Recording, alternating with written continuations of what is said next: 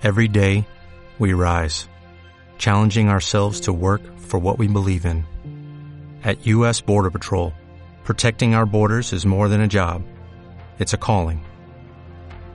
Agents answer the call, working together to keep our country and communities safe. If you are ready for a new mission, join U.S. Border Patrol and go beyond. Learn more at cbp.gov/careers.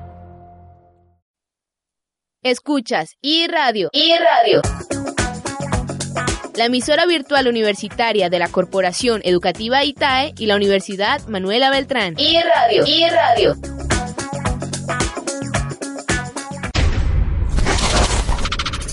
Historia, arte, cultura, producción audiovisual, cine, televisión, estos y muchos temas más los tienes solo aquí en Kinestesia.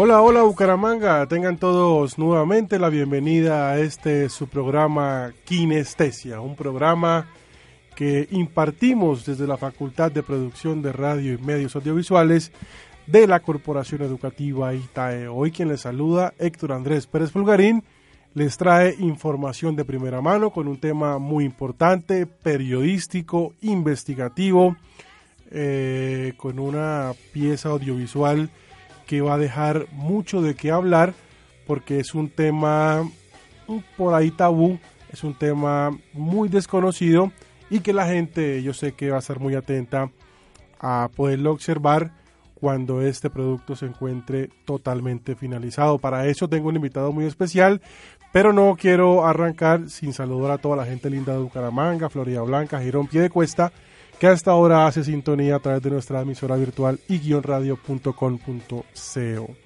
Así que, para iniciar, voy a presentar un invitado muy, muy, muy, pero muy especial, un estudiante de la Corporación Educativa ITAE, de segundo semestre, que ha venido calando de forma positiva a nuestra facultad y bueno, es el director, productor, editor, eh, productor ejecutivo, sonidista, todo, todo, todo, porque hay que, hay que entenderlo, ¿no? Que uno cuando está en formación, cuando uno está en la academia de la parte audiovisual, tiende a eso, ¿no? Por más de que se delegue un rol importante, la misma carencia de dinero y de apoyo, de apoyo a algunas entidades privadas y, la, difícil situación económica por la que atravesamos eh, nos lleva a esto, ¿no? A ser recursivos, a, experimentar diferentes campos de la producción y lógicamente en este, en este caso no en la sección.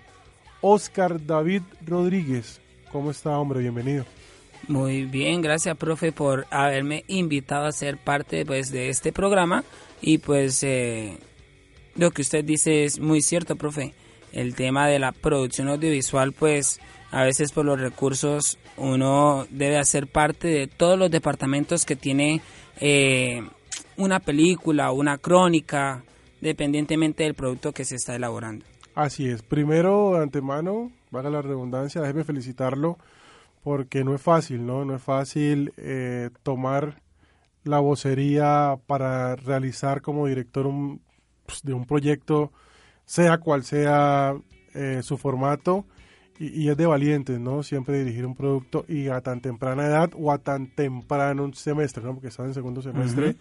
Y ser líder de un proyecto tan importante como Crónica es de admirar. Pero antes de hablar de la parte eh, formativa de Oscar, quiero que nos cuente quién es Oscar, en dónde nace, de qué barrio es, eh, cómo llega Oscar a, estudiar esa carrera tan complicada. Cuéntanos un poquito de quién es Oscar, porque la gente también, bueno, quiere conocer un poco de nuestros invitados. Bueno, eh, yo nací aquí en Bucaramanga en el 95. Esto, cuando tu, cumple, cumplí tres, dos años y medio, me llevaron a vivir una finca, Cachira Norte, Santander. Es una zona fría donde yo los invito a que vayan y conozcan. Cáchira, Eh, vía qué? ¿Queda Eso es eh, vía Cúcuta, pero entonces eh, vía Cúcuta, vía la costa, pero entonces se hace un desvío en una zona que se llama La Esperanza, antes de llegar al playón. Entonces eso ya es como trocha y llega unos, a esos varios pueblos, están la- las copas, los mangos, La Vega. Yo hacía parte del pueblito La Vega, es un lugar más calurosito, pero Cáchira queda mucho más arriba. Y otro pueblo que llama La Carrera, que pues usted puede ver cóndors, puede ver muchos animales. Ah, bueno, que bien. Santanderiano de pura cepa, ¿no? Ah, no, yo sí, La berraquera la lleva en la sangre. sí, aunque mi papá es costeño, eh, bueno, la verdad yo no lo conozco, no sé quién es, pero mi mamá dice que es costeño, entonces toca confiar en la palabra de ella. Un saludo para él donde quiera se encuentre, Eh, ¿no? Donde quiera que esté, aquí tiene Puso, un hijo. puso por lo menos un granito de arena para que Oscar estuviera aquí con nosotros en el día de hoy. Sí, ¿no? claro. Bueno, ahora sí empecemos a hablar un poco de lo que ha sido la vida profesional, digamos de alguna forma, de Oscar en este mundo audiovisual. Eh, ya tuvo un primer acercamiento en la composición o realización de, de un film minuto. Pero Oscar, ¿cómo es dar ese gran paso, no? Eh, El film minuto es algo más explorativo, es como encontrarse uno con una narrativa diferente, es como conocer las diferentes eh, o los diferentes elementos para poder contar historias a través del video, la imagen, el sonido, pero ya tener una crónica como tal que requiere una investigación, que requiere unos personajes, que requiere eh, una captación de fuentes informativas, eso abarca un trabajo mucho más minucioso, mucho más eh, profesional, por llamarlo de alguna forma, de más dedicación y de más esfuerzo. Y bueno, quiero que nos cuentes cómo fue ese proceso, eh, cómo nace la idea de, de- de este proyecto tuyo. Quiero que nos cuentes un poco de cómo fueron esos inicios, por qué esta historia, cómo fue el proceso investigativo, qué te llamó la, la- la atención y qué nos quieres contar con esta historia que se llama Kazaki, ¿no? Ajá. Bueno, eh, cuando nos dijeron que tenemos que presentar una crónica, yo le iba a hacer primero acerca de la comunidad LGTBI. Ujú. pero me di cuenta que es un tema demasiado amplio y que para contarlo en siete minutos es imposible. Eh, porque cuando hablamos de la comunidad LGTBI, entonces se está hablando del rechazo, del maltrato, de los asesinatos, que de los trans, de los transformistas, de los drag y una cantidad de cosas que eh, eh, para uno contarlo en una crónica de siete minutos, máximo diez, es queda imposible. Entonces dije, no, entonces me voy a especializar una de las áreas de tantas de las que tiene eh, este género, porque en realidad no es LGTBI, sino LGTBIK y otras, y otras sigla- siglas más. Entonces yo dije, no, yo la voy a hacer de los Kazaki. Yo conocí a los Kazaki aproximadamente en el 2011, en donde pues yo salía a discotequear, era hasta menor de edad, y había una discoteca en donde se podía entrar siendo menor de edad, eh, que se llamaba mm, Tropicana, vía Girón. Entonces eh, ahí hacían reinados de transformistas, reinados de travesti, reinados de drag queen y shows y no sé qué cosas. Entonces yo iba a esa discoteca por la cantidad de cosas que uno podía ver. Y era un show que hacían de Britney Spears, un show de Madonna. Entonces cada sábado tenía una temática. Pero un sábado llevaron de show Kazaki. Yo esa vaina que será. Los Kazaki en general nacieron en el 2010 en Ucrania. Entonces, en donde Oleg, Oleg Shechel, un tipo que vio que la pasarela en tacones era muy hermosa, entonces eh, él decidió llevarlo a un baile. Entonces, en, el do- en ese mismo tiempo, ¿Sabes, perdón que te interrumpa, Oscar, ¿sabes qué traduce Kazaki? Kazaki es una, una sigla de una palabra ucraniana que ahorita no tengo la sigla completa en realidad, pero es una, conforma, una composición de varias palabras. Ok. Después lo tomó Janis Marshall y Janis Marshall lo llevó a otro nivel, al baile exótico de, en, en tacones. Entonces aquí en Colombia se dieron cuenta de eso que estaba en la revolución y llegó aquí a Colombia eh, a través de videitos y personas que también tomó la iniciativa, de los cuales en el 2011 habían unos personajes que eran como cuatro o cinco que hacían eso, que vieron cómo se hacían los videos y ahí llegaba a hacer el Kazaki. Entonces yo lo conocí fue como tal en una discoteca. Perfecto, Oscar. Oscar, eh, ¿cómo fue el marco investigativo? ¿Cómo fue la consecución de los personajes? ¿Cómo contar una historia de estas? ¿Qué pasó en esa preproducción? Que nos quieras contar que haya sido eh, relevante para tu historia final. Bueno, yo hice, cuando hice la propuesta, la profesora le gustó, no, yo quiero que la suya sí se haga, yo quiero que la suya no sé qué. Y yo, y yo, bueno, yo sabía que aquí en Bucaramanga habían kazakis. ¿Dónde estaban? No sé. ¿Cómo buscarlos? Ni idea. Pero yo dije, "Ah, yo sé que aquí en Bucaramanga hay porque en el 2011 yo los vi bailando. Entonces, eh, tengo una, una amiga trans que se llama Vanessa y ella le pregunté, yo "Nece- necesito que me haga un favor. ¿Usted de casualidad sabe en dónde consigo, en dónde encuentro unos kazaki? Me dijo, eso ahorita últimamente está como muy complicado conseguirlos porque ahorita hay algo que se llama, es que no sé si decir esa palabra eh, por aquí. Y ella dijo, es que últimamente todo ese género, todo ese género de arte se perdió. Y ahora todos se volvieron musculocas. Eh, ¿Eso qué quiere decir? Que todo- todas esas personas que hacían ese arte se volvieron todos gimnastas y todos extraños y no volvieron a hacer el arte que con el cual se nació. Entonces conseguir los kazakis fue bastante complicado. Pero me dijo, yo conozco a un chico que se le puede servir y, él se llama Luis Gutiérrez, el cual eh, tenía un grupito. Le- yo le dije, necesito más. Entonces, cuando yo me puse en contacto con él y me dijo, no, es que yo tengo un grupo. Y yo, ¿usted tiene un grupo? Yo acá me voy de pasada y yo, ay, no, ya no tengo que matarme haciendo coreografía, sino que ya tengo unas personas que ya tienen una coreografía. Es decir, tú tenías presupuestado, si no encontrabas el grupo completo, hacer un falso montaje Sí. de lo que sería el Kazaki. Ajá. Y cuando no, ellos tienen un grupo y eran, y eran cuatro personajes. Eh, después me quedé en una cita con ellos. Uno llegó, los otros tres no llegaron. Y, y ahí quedé con ellos. En ese día la entrevista. Y pues ahorita más adelante les continuaré contando cómo continuó la entrevista para Así poder es. hacer Kazaki. Muy bien, Oscar. Vamos paso a paso de cómo ha sido este proceso productivo de esta bonita crónica que eh, en que el próximo 24 de noviembre estaremos lanzando en primicia en los salones de Neomundo. Sábado 24 de noviembre, Ajá. 6 de la tarde, todos invitados para que no se pierdan de esta y otras producciones audiovisuales más. Vamos a- por ahora a una pequeña pausa musical aquí en Kinestesia y ya regresamos con nuestro invitado en el día de hoy, Oscar Rodríguez. Ya volvemos. Todo acerca de la producción radial y la audiovisual en un solo lugar. Kinestesia.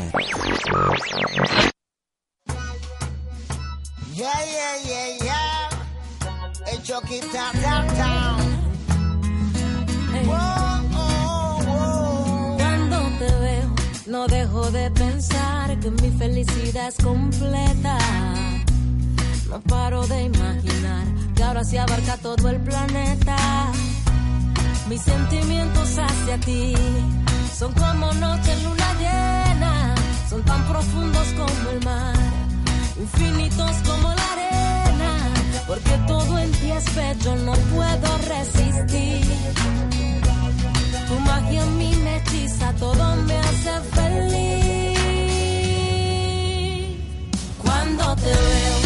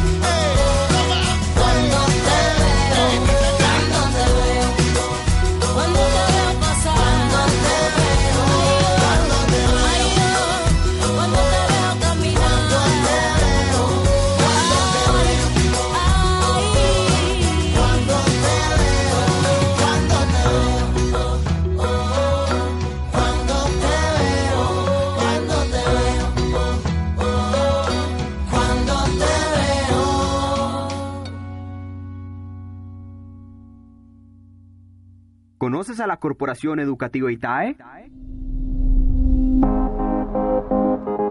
Ingresa a www.itae.edu.co y asesórate de las diferentes ofertas educativas que tenemos para ti. Producción de la moda, producción de radio y medios audiovisuales, interiorismo y decoración de espacios e investigación criminal. Haz parte de los mejores y vive una experiencia que transforma. Estudia en la Corporación Educativa ITAE. 45 años construyendo país.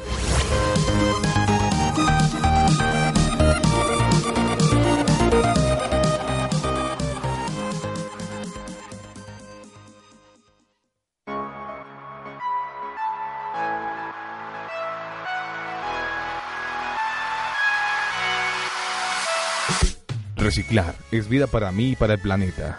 Por un mundo en equilibrio, amo, conservo y reciclo. Este es un mensaje de la emisora virtual y radio.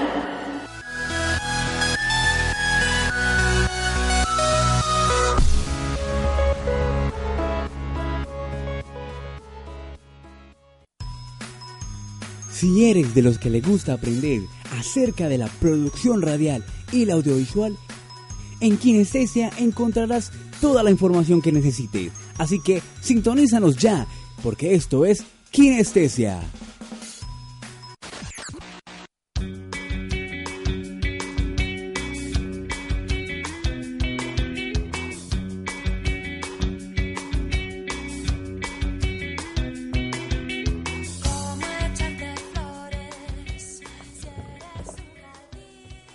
Bueno, bienvenidos nuevamente a Kinestesia. Recuerden que están en compañía de Héctor Andrés Pérez Pulgarín.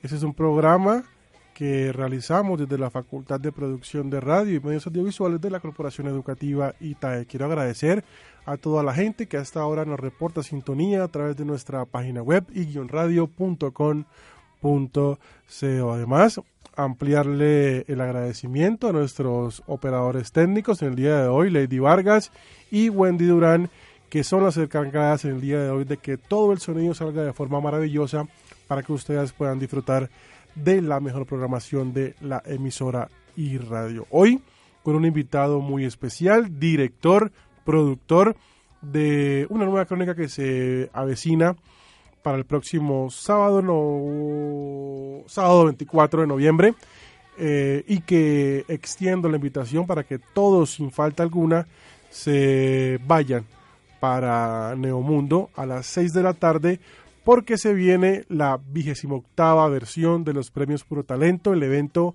que promueve y estimula a la producción audiovisual de nuestra corporación, pero además de todo nuestro departamento. Filminutos, crónicas, reportajes, documentales, videominutos, videoclips, cortometrajes, programas radiales, es decir, una gran gama de productos que podrán disfrutar como nos gusta, al gratín. Gratis para que vayan y pasen un rato en familia alrededor de la producción radial y audiovisual. Continuamos con nuestro invitado en el día de hoy, Oscar David Rodríguez, un bumangués que viene desarrollando un nuevo formato eh, periodístico, eh, para mí el, más complicado de todos, por su, por su rigurosidad investigativa, por la forma de contar historias de forma cronológica, eh, que sea acorde al contexto, que tenga personajes claros, que haya una historia que, una historia que contar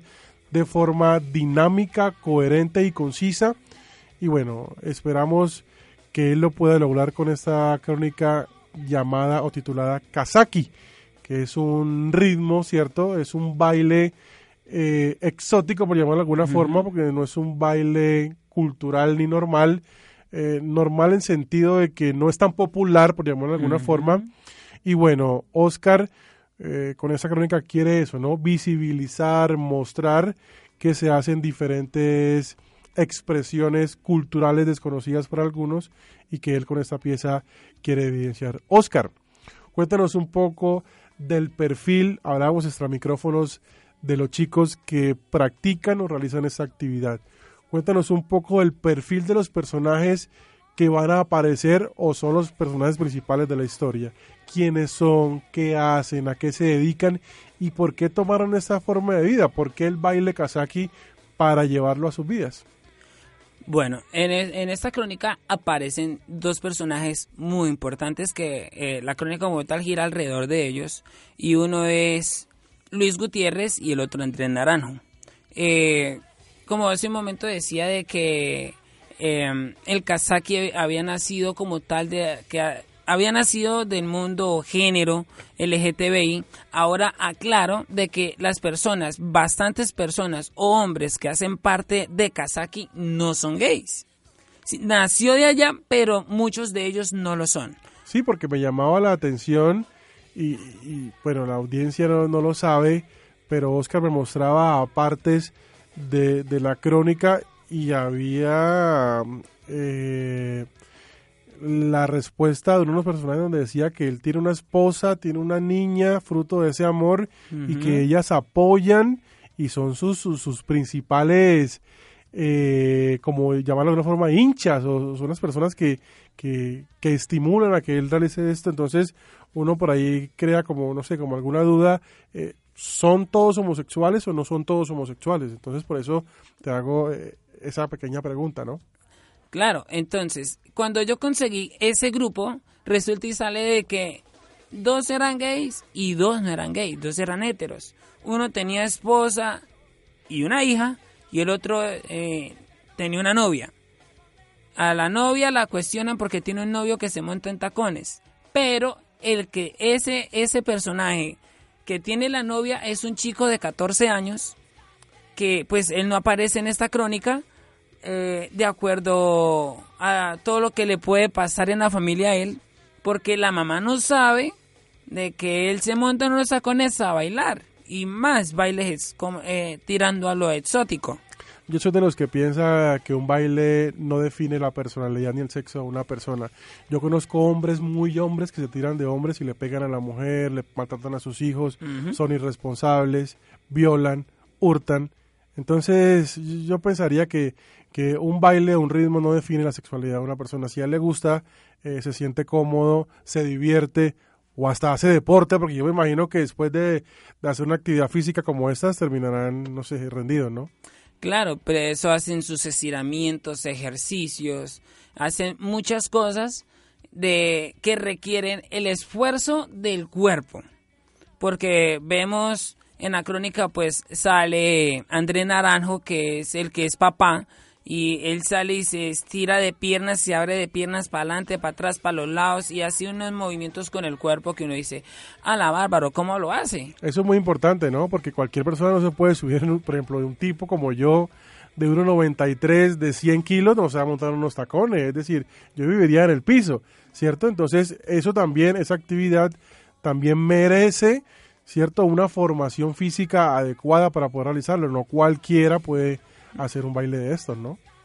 Pues el baile como tal, yo pues considero que lo puede hacer cualquier hombre. Montarse en unos tacones siendo hombre lo puede hacer también cualquiera. Lo que pasa es que para montarse en ellos necesita también una formación. No es que venga, hoy voy a montarme en tacón y voy a caminar normal. Obvio no, los, pies, los pies se le van a torcer y algo le va a pasar, se va a caer. Entonces, eso también tiene una formación. André Naranjo, ese es un chico de 18 años que inició en el Kazaki en, eh, cuando tenía 15. Sí, tenía 15. No, tenía 16 años cuando se montó la primera vez en tacones y le gustó. Pero aparte de todo, en su vida secular, en su vida normal, él es bailarín profesional también. Entonces, en donde él baila eh, Tetronic, Locking, Tucking y otra cantidad de cosas de bailes que él me, hablaba. Eh, él, él, vive desde el baile y desde muy niño también. Entonces, él bailar en tacones es un arte más. O sea, él, él no es que lo vean en tacones y él es loca. No, él no lo toma de esa manera, es le gusta, le gusta, de igual es, es hasta bailarín de ballet. Y le produce plata. Y le, todo le produce plata, la verdad, porque él cuando se hizo la marcha de la comunidad LGTBI, la última que pasó, eh, él estuvo en la alcaldía eh, con sus cuatro, tres compañeros allá en la tarima haciendo show. Y también estuvo en Lebrija en un evento de aniversario de Lebrija creo que era que también estuvo allá.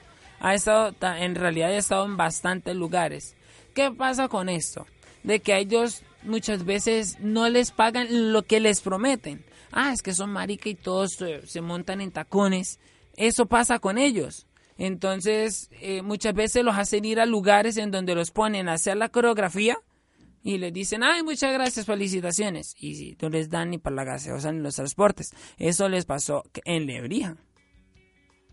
Me parece bastante fuerte lo que les pasó a ellos esa vez. Bueno, un mensaje para todos los entes gubernamentales, para la gente que promueve la cultura, que todas las artes son válidas, todos los eh, esfuerzos eh, ameritan eh, un financiamiento y bueno, Kazaki no es la excepción.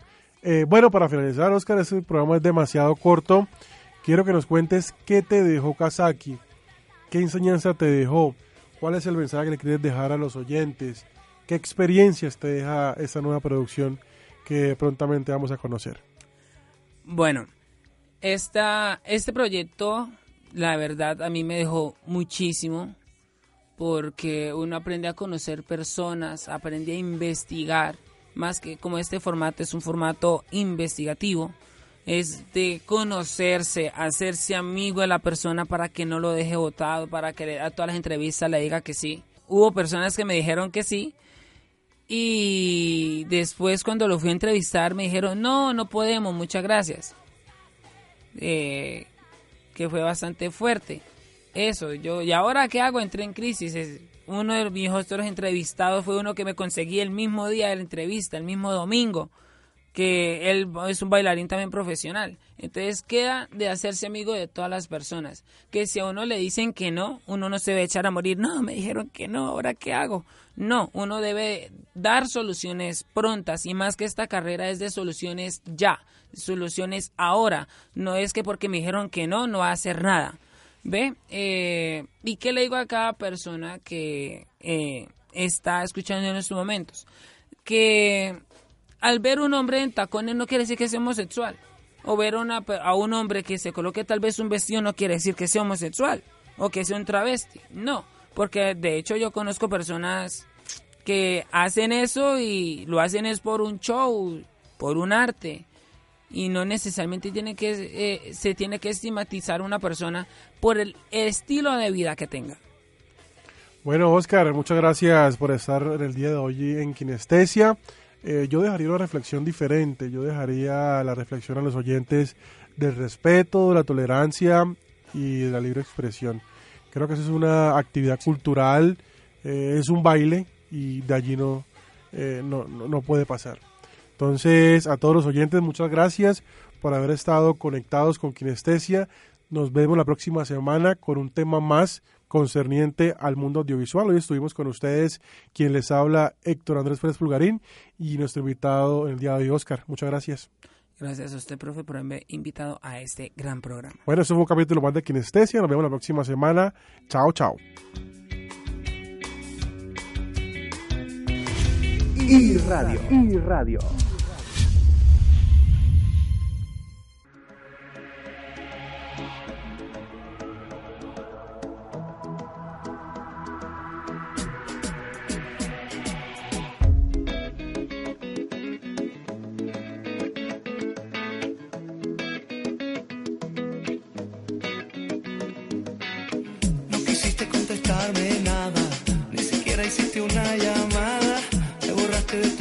en el chat. Confieso que perdí la calma, tu silencio me dolió en el alma.